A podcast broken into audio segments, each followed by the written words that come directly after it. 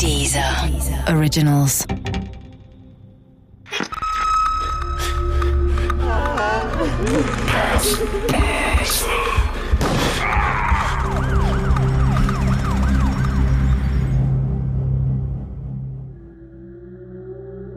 Mord mit bloßen Händen. Teil 2 Am Sonntag, den 3. April 2016, riss mich die Feuerwehr aus dem Tiefschlaf. Es muss gegen 7 Uhr gewesen sein. Und die Sirenen der Wagen heulten unerbittlich, direkt vor meinem Schlafzimmer in der Sudetenlandstraße in Gießen. Ich war den Abend zuvor lange wach gewesen und hatte gelernt. Noch war ich vollkommen begeistert von meinem Jurastudium und klemmte mich engagiert dahinter. Mit zwei Kommilitonen hatte ich bis spät in die Nacht hinein eine Skype-Session gemacht, in der wir verschiedene Fälle für die anstehenden Prüfungen durchgeackert hatten. Erst gegen drei Uhr früh war ich mit nagenden Kopfschmerzen eingeschlafen. Umso mehr ärgerte ich mich damals über den morgendlichen Lärm auf der Straße und im Treppenhaus, der meinen wenigen Schlaf viel zu früh beendet hatte. Erst im zweiten Moment kam mir die Idee, dass die Anwesenheit der Feuerwehr ja durchaus berechtigte Gründe haben könnte. Ein Brand im Haus. Ich erinnere mich noch, wie ich, statt in Panik auszubrechen, darüber nachdachte, was ich im Falle eines Wohnungsbrandes mitnehmen würde. Meine Studienunterlagen, das Fotoalbum oder doch nur das Portemonnaie. Mein damaliger Mitbewohner Carsten hatte mich aus den Gedanken gerissen, als er in mein Zimmer kam und genervt erzählte, dass er schon länger wach im Bett gelegen hatte. Irgendwo im Haus hätte so ein beschissener Brandmelder durchgepiepst. Carsten hatte eine leere Batterie vermutet und war erleichtert, als nun endlich die Feuerwehrleute da waren, um dem defekten Ding den Gar auszumachen. Sicherheitshalber wollten wir dennoch einen Blick auf das Geschehen im Flur werfen. Mit Erschrecken stellten wir fest, dass die Feuerwehrmänner in diesem Moment die gegenüberliegende Tür mit einem Brecheisen aufhebelten. Schwarzer Rauch schoss aus der Wohnung unseres Nachbarn und strömte durch das gesamte Treppenhaus. Sekundenschnell waren wir umhüllt von dem dunklen Dunst. Der Rauch brannte höllisch in den Augen und Lunge und wir eilten hustend zurück in unsere Wohnung. Als die Feuerwehrleute Erich Enns Wohnung betraten, hatten sie damit den Brand erst richtig ausgelöst. Das Feuer schlug ihnen, gespeist vom frischen Sauerstoff aus dem Flur, so richtig entgegen.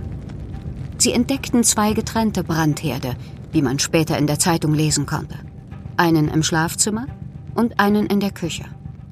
Das Seltsame war, der Flur zwischen beiden Zimmern war völlig unversehrt geblieben. Das Feuer konnte sich also nicht natürlich ausgebreitet haben, weshalb die Feuerwehr später von gezielter Brandstiftung ausging. Aber nicht nur deshalb riefen sie die Polizei hinzu. Bei den Löscharbeiten in der Küche machten sie eine schockierende Entdeckung.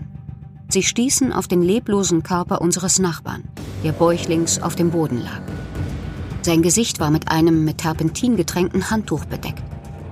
Die Flüssigkeit ist nicht nur leicht brennbar, sondern kann bereits bei Kontakt mit den Atemwegen tödlich sein.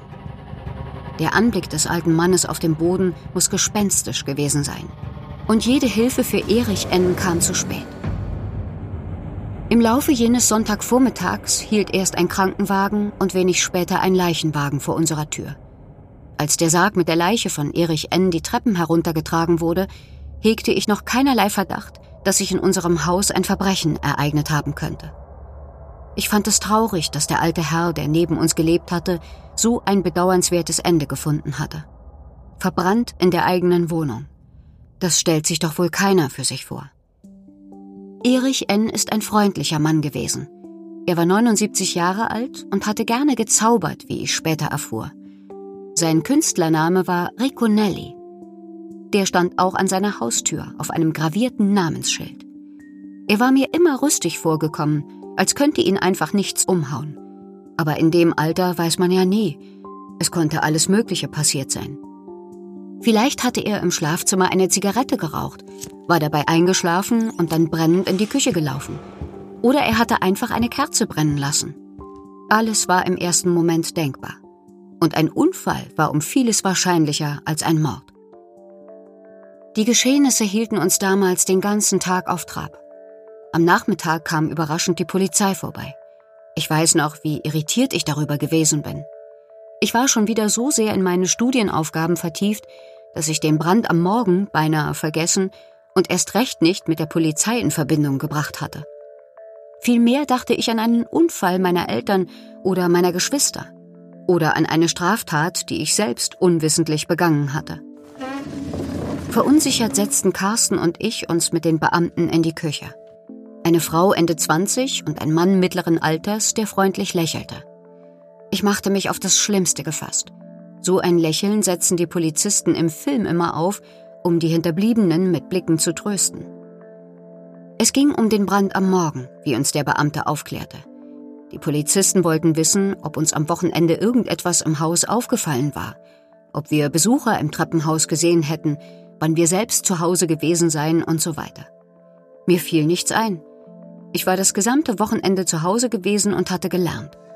Am Samstag hatte ich mal kurz im Laden an der Ecke etwas eingekauft, aber das war auch schon alles, was ich zu berichten hatte. Carsten ging es ähnlich. Er war zwar am Samstagabend mit Freunden etwas trinken gewesen, aber auch ihm war nichts Besonderes aufgefallen. Wir hatten niemanden gesehen. Weder unseren Nachbarn Erich N. oder sonst irgendjemanden. Ob Carsten etwas gerochen habe, als er nachts nach Hause kam, wollte die Beamtin noch von ihm wissen. Aber Carsten schüttelte nur entschuldigend den Kopf. Wir waren absolut keine Hilfe. Die Beamtin notierte trotzdem alles in ihrem Notizbuch. Höflich bedankten sich die beiden für die Auskünfte und ließen Carsten und mich ratlos zurück. Zwar hatten wir keine Erfahrung mit Polizeiroutinen, dennoch erschien uns die Befragung der Bewohner nach einem gewöhnlichen Brand nicht normal.